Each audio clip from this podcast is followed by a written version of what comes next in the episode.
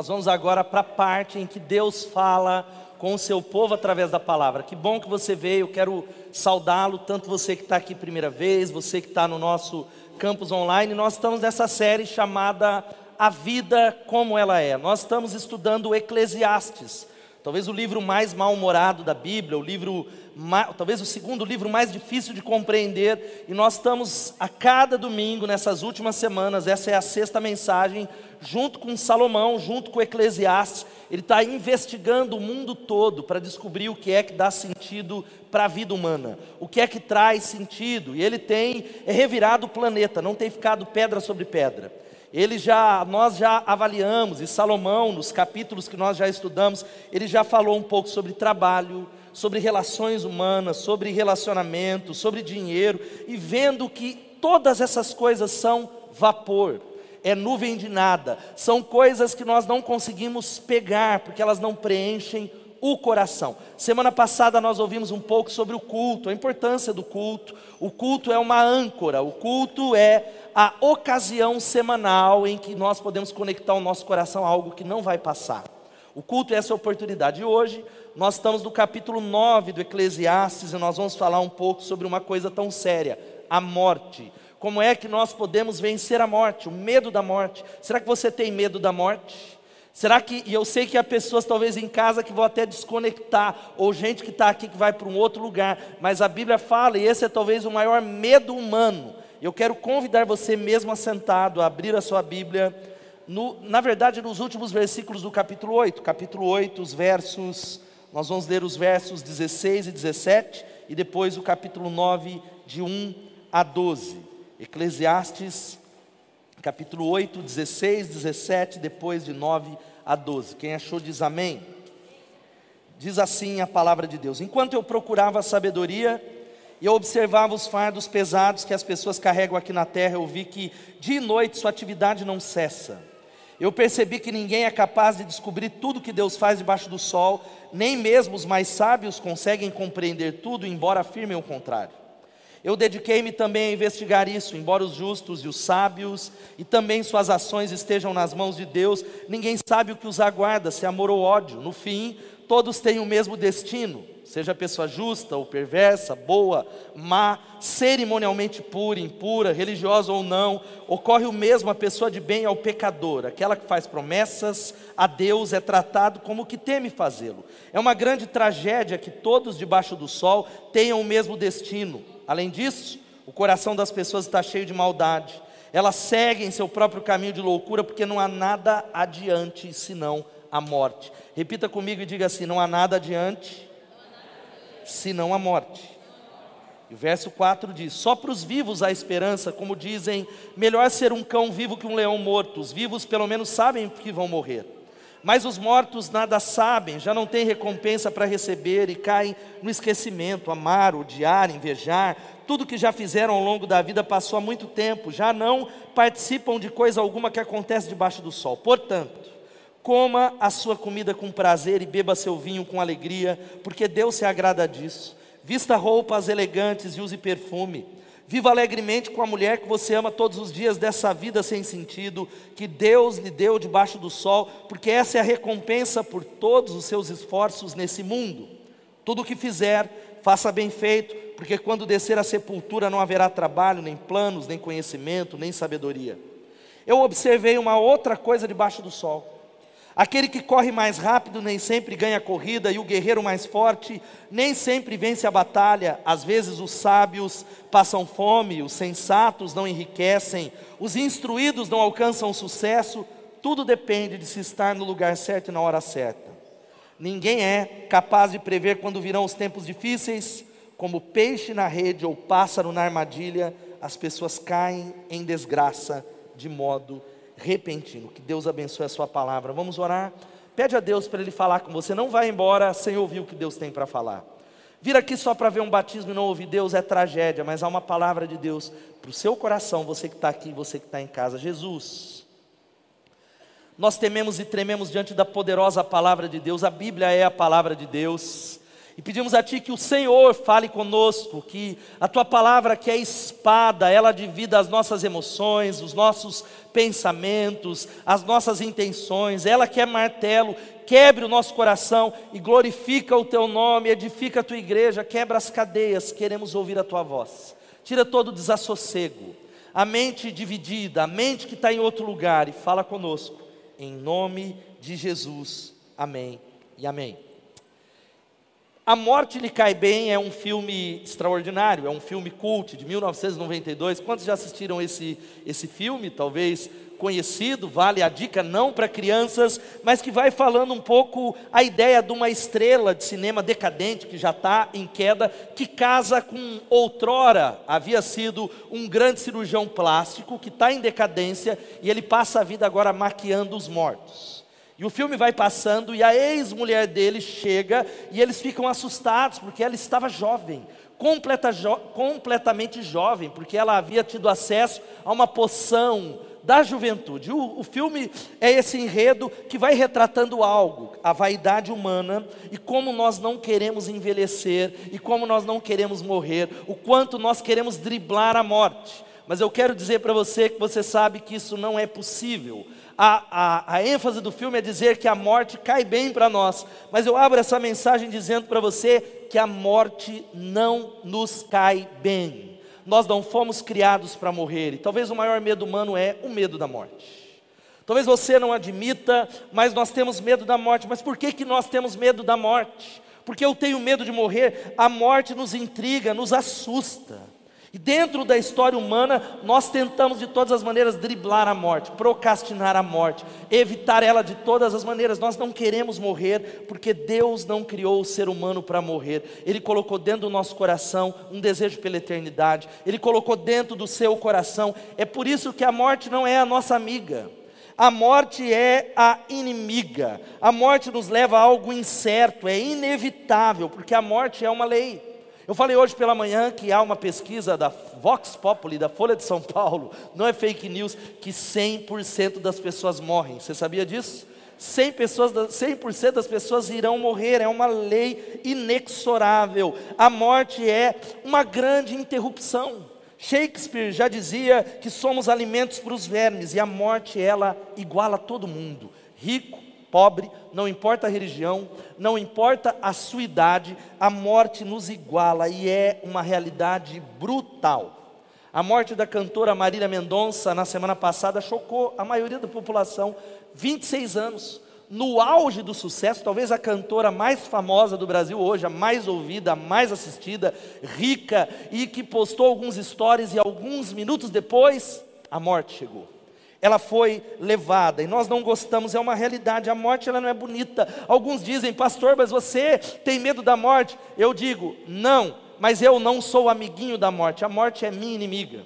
Nós não amamos, eu não quero aliança com a morte. A Bíblia diz que a morte é o último inimigo a ser vencido. E eu não quero saber de morrer. Quantos aqui querem permanecer vivos? Diga glória a Deus, eu quero ficar vivo, amém?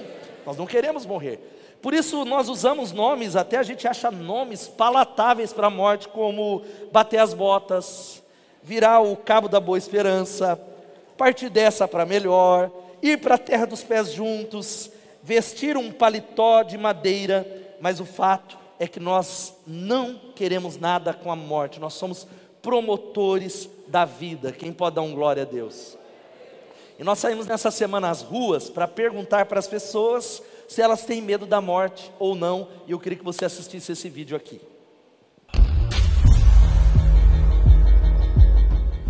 Olha só, nós estamos na rua mais uma vez e dessa vez é para saber se as pessoas têm medo da morte.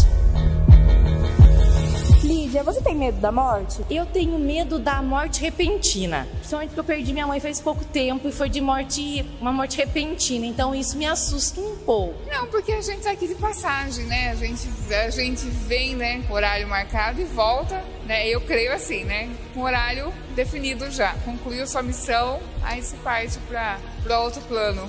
Então acho que todo mundo tem um pouco, né? Mas acho que quando você se prepara, você vai é, atenuando esse medo, acho. Manuel, você tem medo da morte? Ah, eu tenho.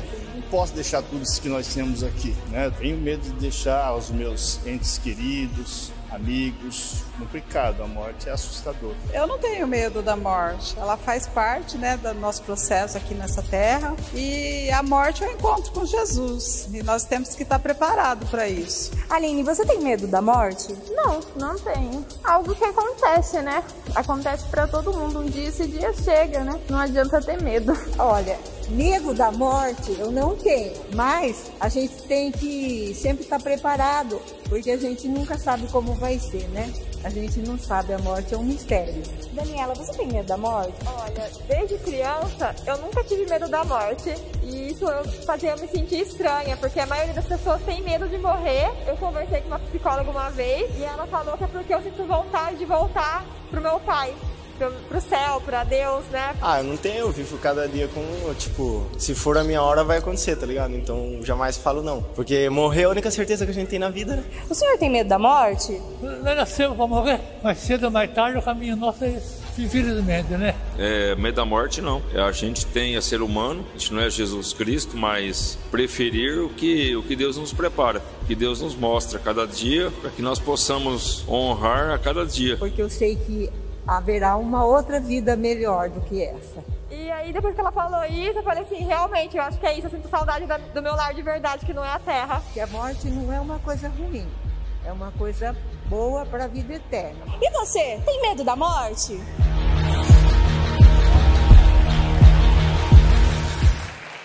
Essa é a realidade humana e a nossa sociedade tem medo da morte. Existem algumas pessoas que falaram algumas coisas interessantes sobre esse medo. O Stephen Hawking, ele diz algo que eu concordo com ele. Eu não tenho medo da morte, mas eu não tenho nenhuma pressa de morrer. Talvez você concorda com ele. Um filósofo é, romano, Públio Ciro, ele disse: o medo da morte é mais cruel que a própria morte. O Ayrton Senna, que você conhece, o maior piloto de todos os tempos, ele disse: Eu tenho a morte, o dia que vai chegar, chegou, pode ser hoje ou daqui a 50 anos. A única coisa certa é que ela vai chegar. Diz alguém que faleceu com 34 anos de idade no auge do sucesso. Músico, o Ariano Suassuna, ele disse o seguinte: cumpriu sua sentença, encontrou-se com o único mal irremediável, aquilo que é a marca do nosso estranho destino sobre a terra, aquele fato sem explicação que iguala tudo que é vivo num só rebanho de condenados, porque tudo que é vivo morre, diz ele.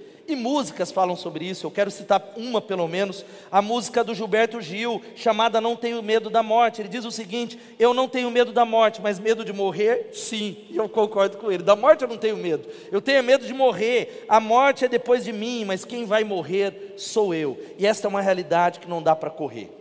E nós vamos para o nosso texto, e o Eclesiastes ele está investigando, falando algo para você. A Bíblia tem palavra, e aí o versículo 16 que nós lemos, ele começa a dizer uma coisa, olha para mim, ele começa a dizer o seguinte: enquanto eu procurava a sabedoria e eu observava os fardos pesados que as pessoas carregam aqui na terra, eu vi que dia e noite sua atividade não cessa. Eu percebi que ninguém é capaz de descobrir tudo que Deus faz debaixo do sol, nem mesmo os mais sábios conseguem compreender, embora afirme o contrário. Ele começa a dizer algumas coisas que é o que está no nosso coração. Ele diz: Olha, eu comecei a investigar, investigar e levantar perguntas e tentar encontrar respostas, e cada vez que eu levantava uma pergunta, surgiam mais perguntas mais perguntas, mais perguntas, e eu acabava ficando sem resposta. E eu sei que você que está aqui nesse auditório, você que está em casa, tem uma infinidade de, de perguntas sem respostas situações que você vê no noticiário, que você observa o sofrimento na sua vida, e você começa a dizer, mas o Eclesiastes está dizendo: olha, eu percebi que ninguém é capaz de descobrir o que Deus está fazendo, porque Ele está nos céus e nós estamos na terra, a nossa mente não é capaz de ter as respostas, não é possível, por mais que alguns afirmem que é possível. O Eclesiastes está dizendo que não é. A nossa mente é, ela é finita. E como é que as pessoas reagem a essa realidade? Quantos aqui podem concordar e dizer assim, ó, eu já tive questionamentos e eu fiquei sem resposta. Levanta a mão quem ficou assim. Porque alguém faleceu tão precocemente. Porque muitas vezes coisas ruins acontecem a pessoas boas. É o que o texto está dizendo. Mas ele, e por causa disso, as pessoas elas tomam algumas decisões. Alguns concluem de maneira muito fácil: Deus não existe.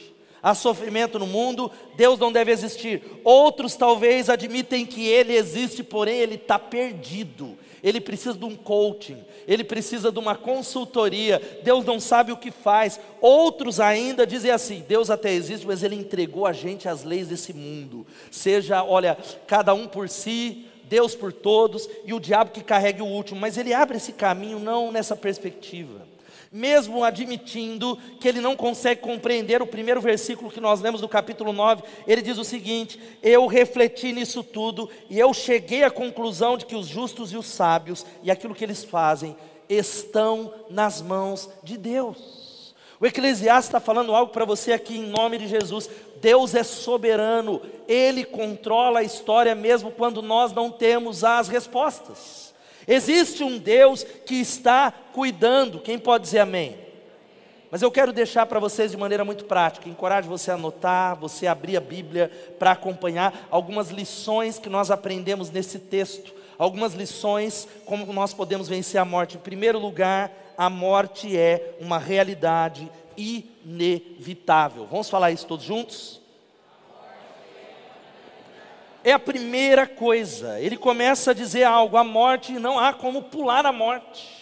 Não há como fugir dela. Você pode até dizer: Eu não vou morrer, não vou morrer, eu quero viver 100 anos, mas é uma realidade inevitável. E sabe o que é o mais triste ou mais confuso para os seres humanos? É que Salomão ele está dizendo algo nos versículos 2 e 3 que vão aparecer na tela. Ele diz: No final, todos têm o mesmo destino. Todos seja pessoa justa, perversa, boa, má, cerimonialmente pura, impura, religiosa, não, ocorre o mesmo a pessoa de bem, ao pecador, o que faz promessa para Deus, o que não crê em Deus, é uma tragédia que todos têm o mesmo destino.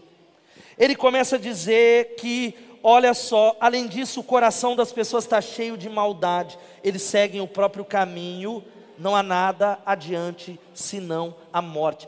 Todos nós estamos caminhando rumo aos mortos. Todos nós seguem rumo aos mortos, todos nós têm um destino comum. E por que, que isso é muito complicado para nós? Porque a nossa tendência é dizer assim: eu quero saber se Deus me ama. Quantos querem saber isso? Digam amém. E a gente começa a fazer uma conta. Se eu sou abençoado é porque Deus me ama. Se a enfermidade chega na minha casa é porque Deus não me ama. Se talvez tudo vai bem, Deus me ama. Mas se tudo vai mal, Deus, Deus talvez não me ame. Mas essa equação debaixo do sol não é verdadeira.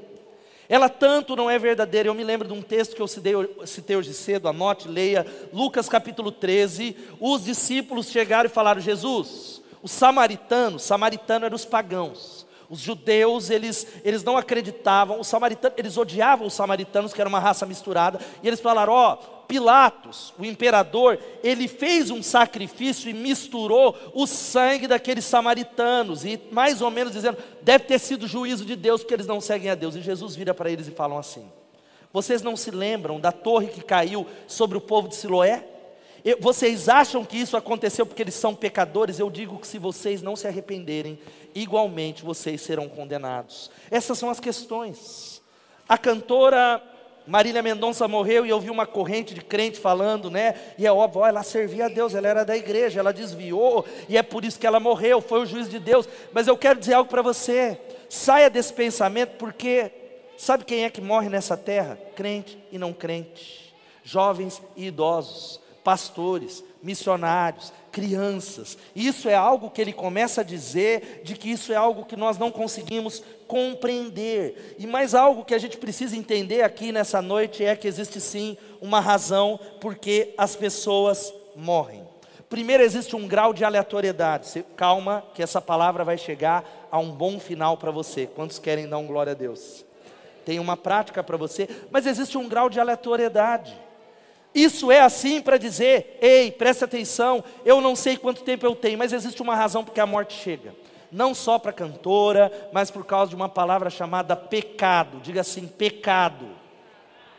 Deus não criou o homem para morrer, mas o pecado ele entra na terra. Você já ouviu pregar sobre isso e por isso a nossa vida ela é finita. A nossa existência ela é extinguida aqui. É o que está no capítulo 3. Ele diz: "Olha, é uma tragédia que todos debaixo do sol têm o mesmo destino. Além disso, o coração humano está cheio de maldade. Nós somos pecadores. Eu e você, nós somos pecadores e o pecado gera morte. Onde é que está isso, pastor? Gênesis 3,19. Leia comigo. Vamos ler todos juntos? Com o suor você comerá o seu pão até que volte à terra, visto que dela foi e ao pó retornará. Você sabe que isso é uma realidade. Lá atrás, Deus estabeleceu isso como um princípio. Deus estabeleceu isso e nós morremos por causa do pecado. E antes que você entre, eu abro um parênteses dizendo que todos nós somos pecadores. Sabe qual é o nosso problema? É que nós ficamos comparando o nosso pecado com os outros, para nos sentir melhor. E aí eu começo a olhar para o Peterson e eu comparo e digo: eu não faria essa coisa, eu sou melhor. Como é o nome desse pecado? Orgulho, que é o pecado de Satanás orgulho, orgulho. Você deve ter ouvido uma história que circulou nessa semana, extraordinária, sobre um cavalo. Um cavalo estava amarrado tentando se soltar, e veio um demônio e soltou o cavalo. O cavalo entrou nas terras de uns fazendeiros e começou a comer a plantação. O dono da fazenda pegou a espingarda e matou o cavalo. Então o dono do cavalo pegou a espingarda e matou o dono da fazenda. A mulher do dono da fazenda matou o dono do cavalo. O filho do dono do cavalo matou a mulher. Os vizinhos, em cólera, mataram o garoto e queimaram a casa. Que tragédia! E foram perguntar para o diabo: Por que você fez tudo isso? O demônio respondeu: Mas eu só soltei o cavalo. A única coisa que eu fiz, a moral da história é que o diabo é apenas um surfista que coloca a lenha na maldade que está dentro do nosso coração. E talvez você é alguém religioso, você é alguém evangélico, mas se você observar dentro do seu coração, há pensamentos que ninguém poderia saber. Você já parou para pensar se houvesse uma máquina que nós pudéssemos colocar o seu coração e os seus pensamentos aqui nessa tela? Será que você permaneceria nesse auditório? Porque somos todos pecadores. Agora, uma realidade: a morte nivela a todos. Você pode dizer a morte nivela a todos.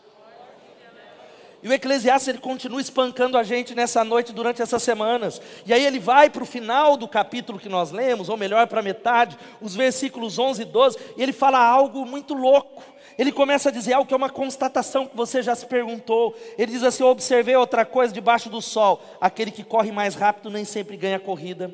O guerreiro mais forte nem sempre vence a batalha. Às vezes os sábios passam fome, os sensatos não enriquecem e os instruídos não alcançam sucesso. Se ele escrevesse hoje, ele falaria: às vezes o melhor time de futebol não ganha a Copa do Mundo.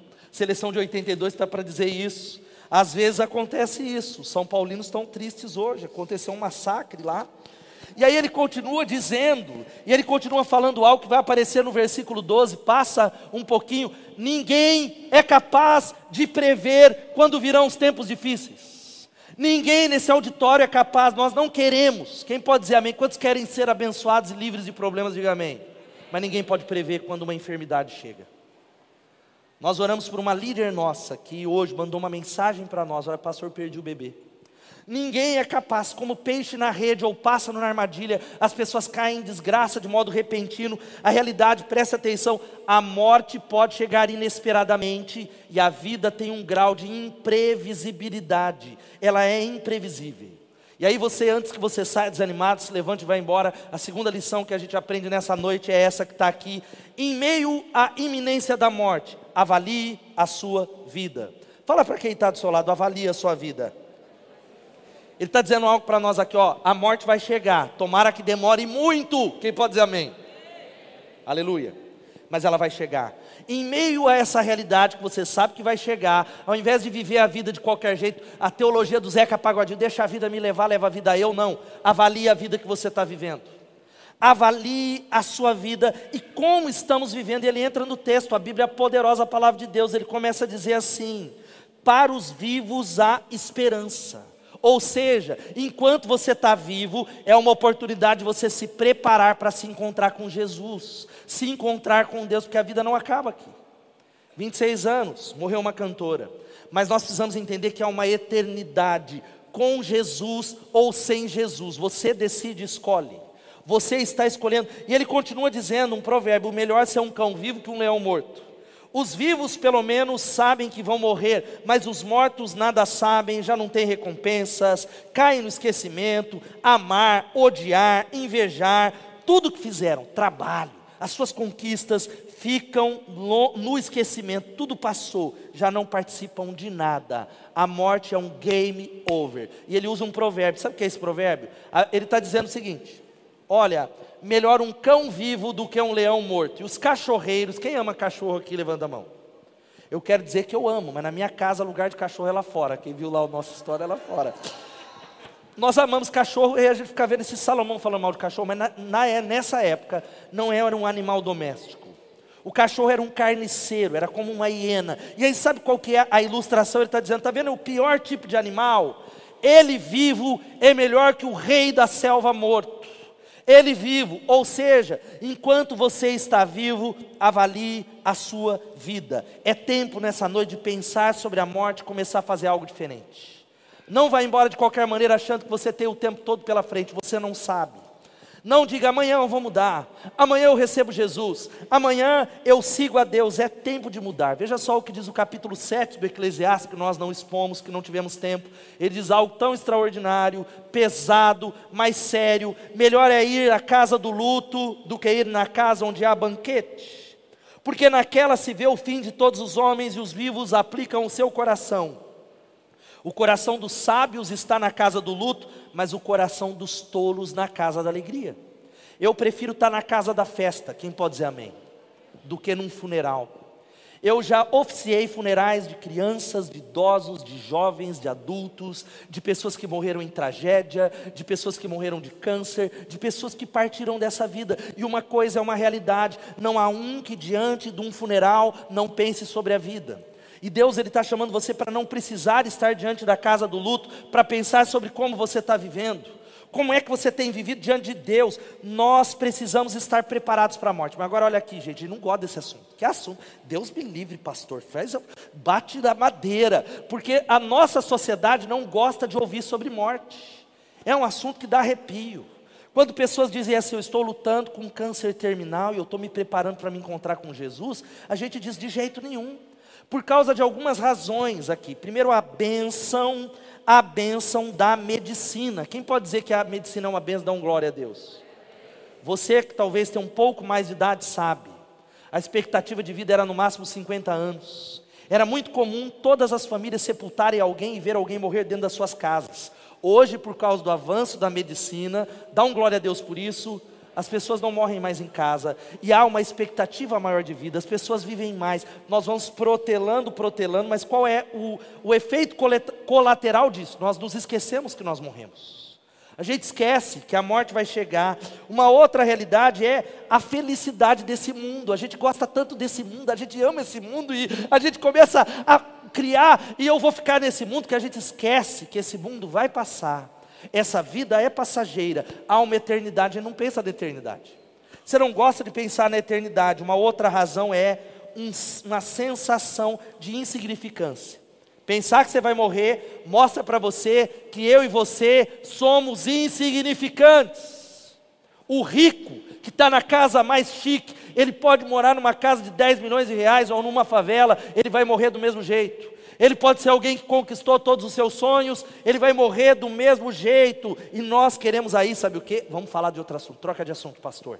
Vamos falar de uma outra coisa. É, não vai aparecer na tela porque eu coloquei a citação errada, mas o Ernest Becker, num livro que não tem em português, chamado, chamado, sabe o que? A negação da morte. Ele diz: a ideia da morte o medo dela assombra o animal humano como nenhuma outra coisa.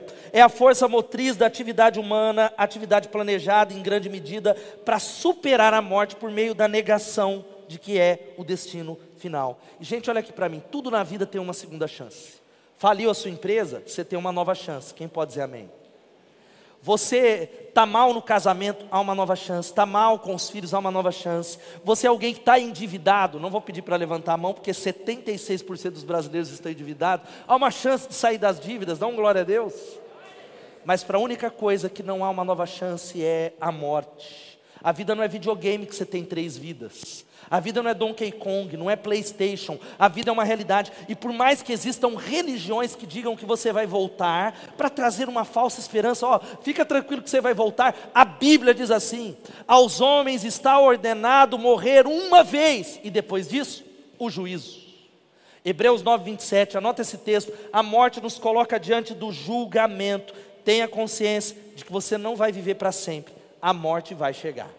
Mas agora eu chego numa parte, última lição, que é a seguinte, antes de colocar na tela, como nós vamos viver então se a gente sabe que temos pouco tempo? Se eu não, eu quero viver até os 120. Quem quer viver até os 120, dá um glória a Deus.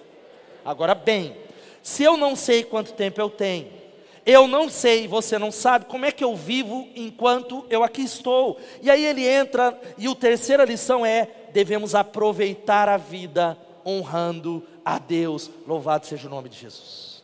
E aí Salomão ele entra no versículo 7 e ele começa a dizer para nós que estamos aqui: eu quero que você se conecte, aproveite a vida que Deus está dando para você, aproveite o tempo, honrando a Deus, glorificando a Deus. E o versículo 7 começa com um convite que vai aparecer aqui na tela: Vai, pois. Fala para o irmão que está do seu lado, fala, vai. Ele diz: Vai, pois, come com alegria o teu pão, bebe o teu vinho com o coração contente, porque há muito que Deus se agrada das suas obras, Deus tem prazer no seu prazer.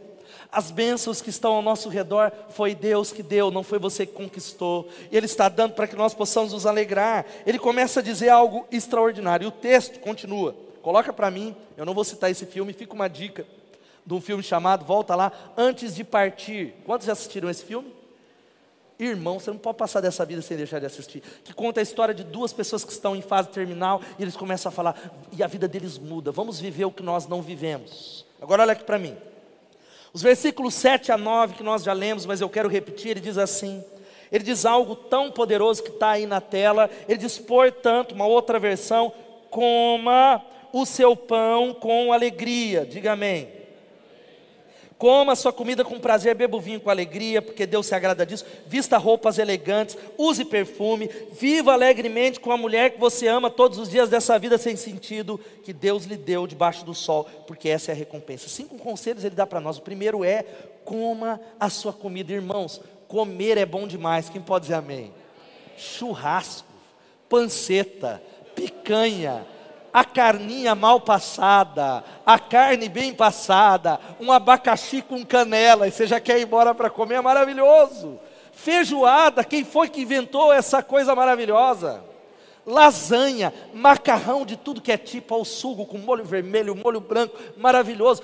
Batata frita, quem foi o gênio que inventou e jogou uma batata no óleo? Comida é bom demais, quantos podem dizer amém?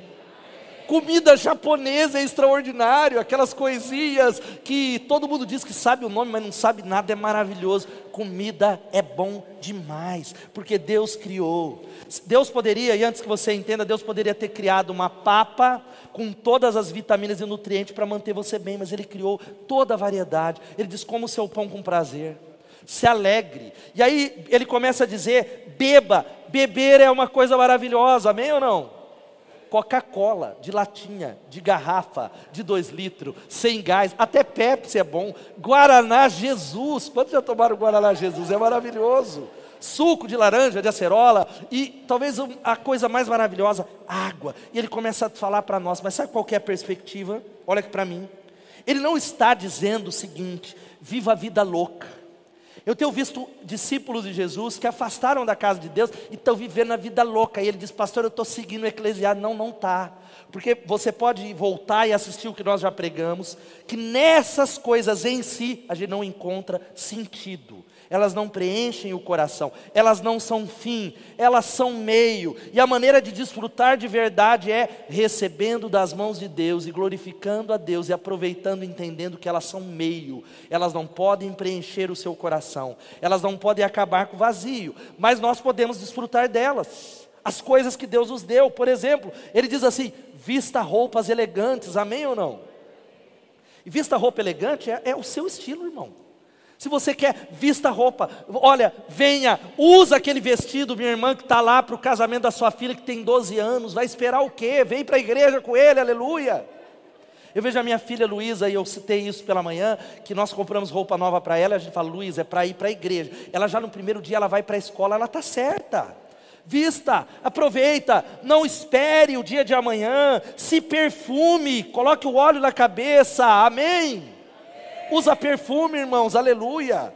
A Bíblia está falando algo, seja aciado. E aí ele chega numa parte que é dizendo assim: se alegre com a mulher que você ama.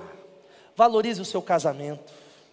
Há muitas pessoas, e eu quero dizer para você que aquilo que você despreza, você perderá. Isso vale para casamento, para igreja, para vida espiritual, para empresa, para filhos, para qualquer coisa. Qualquer coisa que você não dá o devido valor, você vai perder. E Salomão, ele está falando aqui: curta, viva a vida com essa esposa, abençoe, saia junto com ela, leve ela para jantar, amém ou não?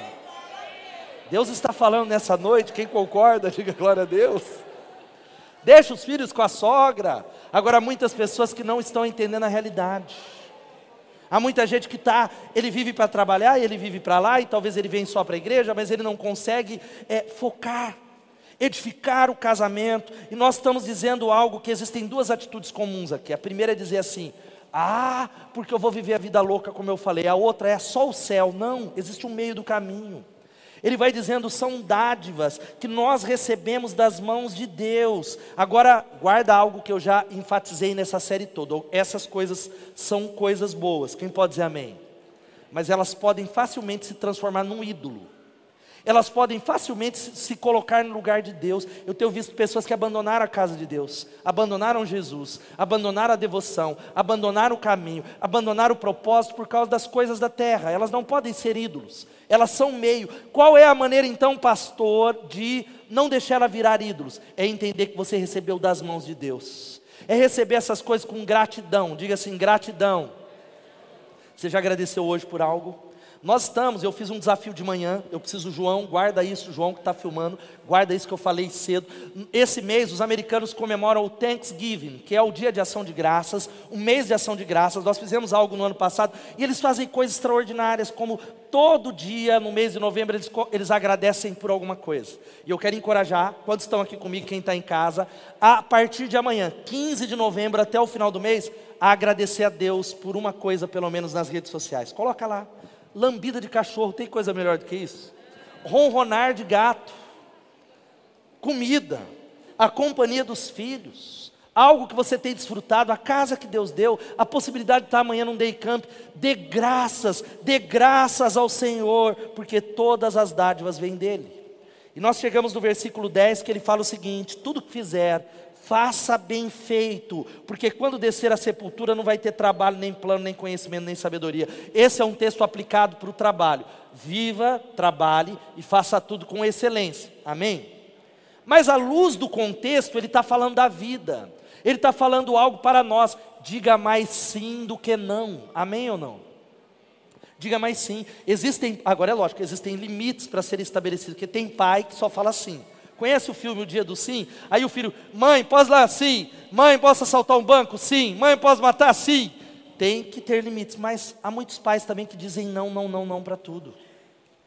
Não, não, é não, é não, é não, é não. E o não, quando não precisa dizer o não. Há pessoas e há casais que você não viajou, está protelando aquela viagem de férias. Tem pessoas que estão aqui e aí o casal chama, e aí até vale para mim essa palavra, mas não me chame hoje aqui. Pastor, vou sair para comer pizza depois do culto. Não, irmão, amanhã agenda corrida. Diga, olha, diga, mas sim.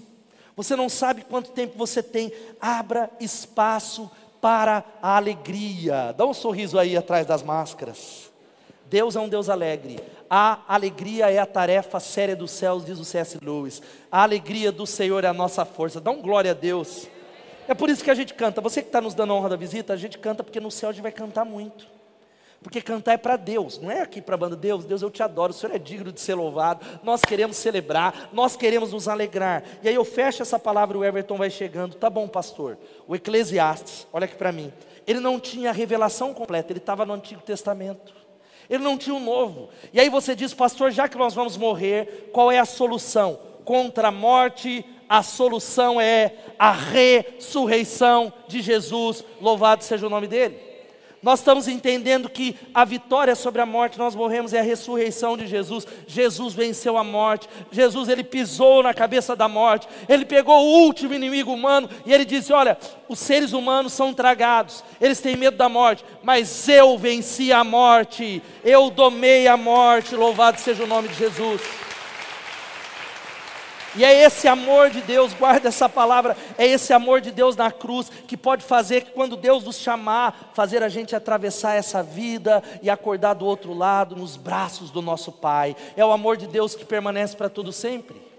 Tudo é passageiro, tudo é temporário nessa vida, tudo é temporário nessa vida, é fumaça. Apenas o amor de Deus permanece para sempre. É o amor de Deus por você através de Jesus. E é por isso que Hebreus 2, 14 e 15 vai falando algo. Sabe como é que nós vencemos o medo da morte? Através da cruz de Jesus. Olha só o que ele diz aqui. Portanto, visto que os filhos são pessoas de carne e sangue, ele também participou dessa condição humana para que por sua morte derrotasse aquele que tem o poder da morte, isto é, o diabo, e libertasse aqueles que durante toda a vida estiveram escravizados pelo medo da morte. Louvado seja o nome de Jesus. Jesus venceu a morte para preparar um lugar para nós na casa do Pai.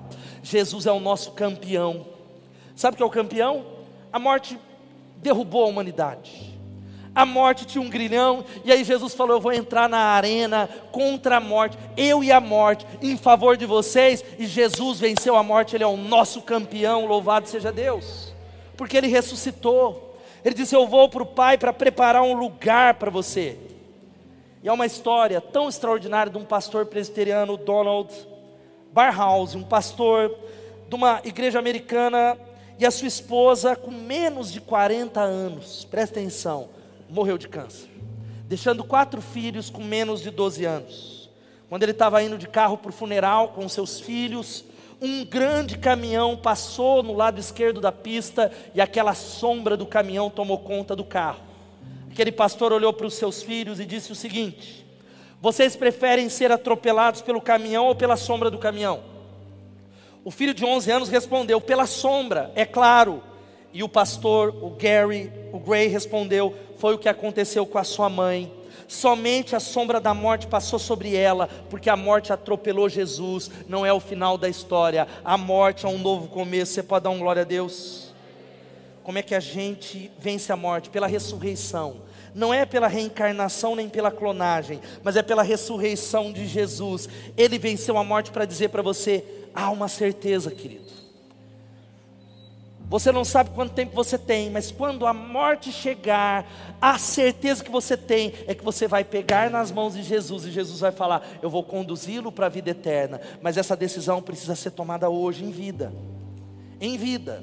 Em vida diante de Deus, cumprindo a minha missão, deixando saudade nas pessoas que eu amo, deixando saudade, deixando um legado, vivendo para honrar a Deus vivendo para glorificar a Deus, vivendo para servir a Deus. E a pergunta que eu faço, a banda já vai subindo aqui rapidamente: você está preparado para se encontrar com o seu Deus?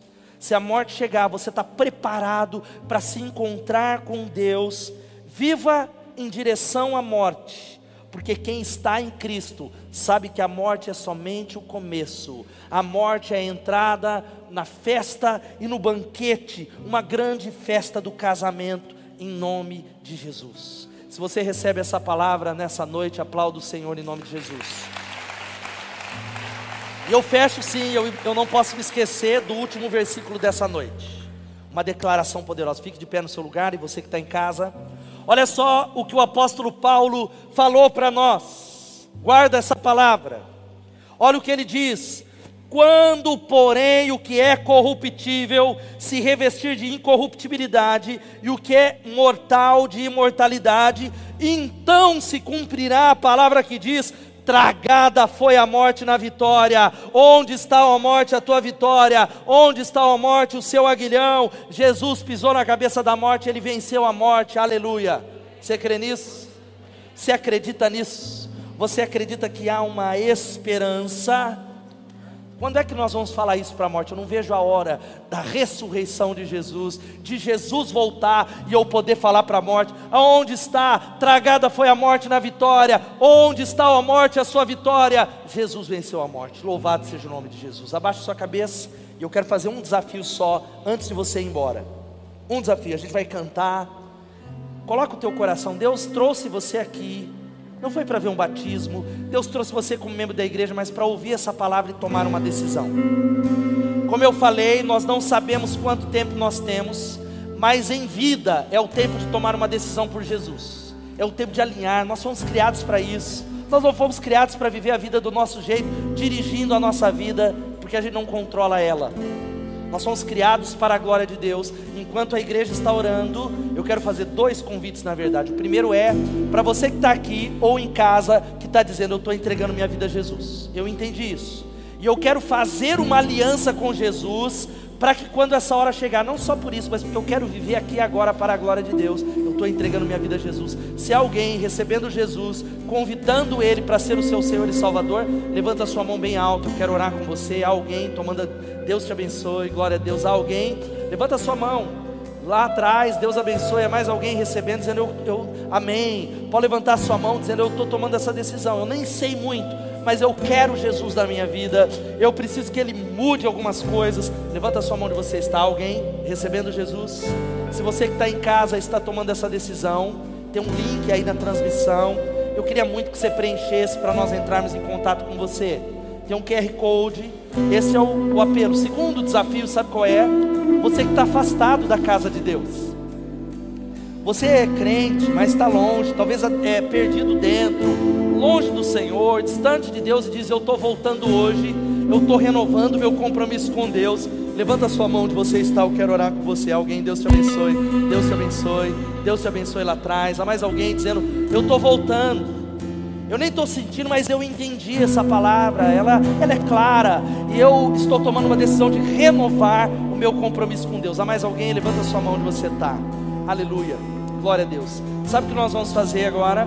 Nós, essa é a sua resposta. Você não pode ir embora daqui sem dar uma resposta para Deus.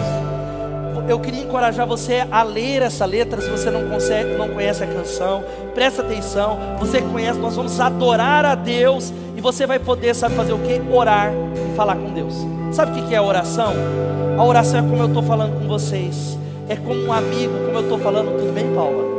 Você fala com Deus, em nome de Jesus. O que, que eu falo? Deus me ajuda, Deus toma o meu casamento, Deus me cura da minha enfermidade, Deus me consola. Eu queria encorajar você a orar a Deus enquanto nós cantamos.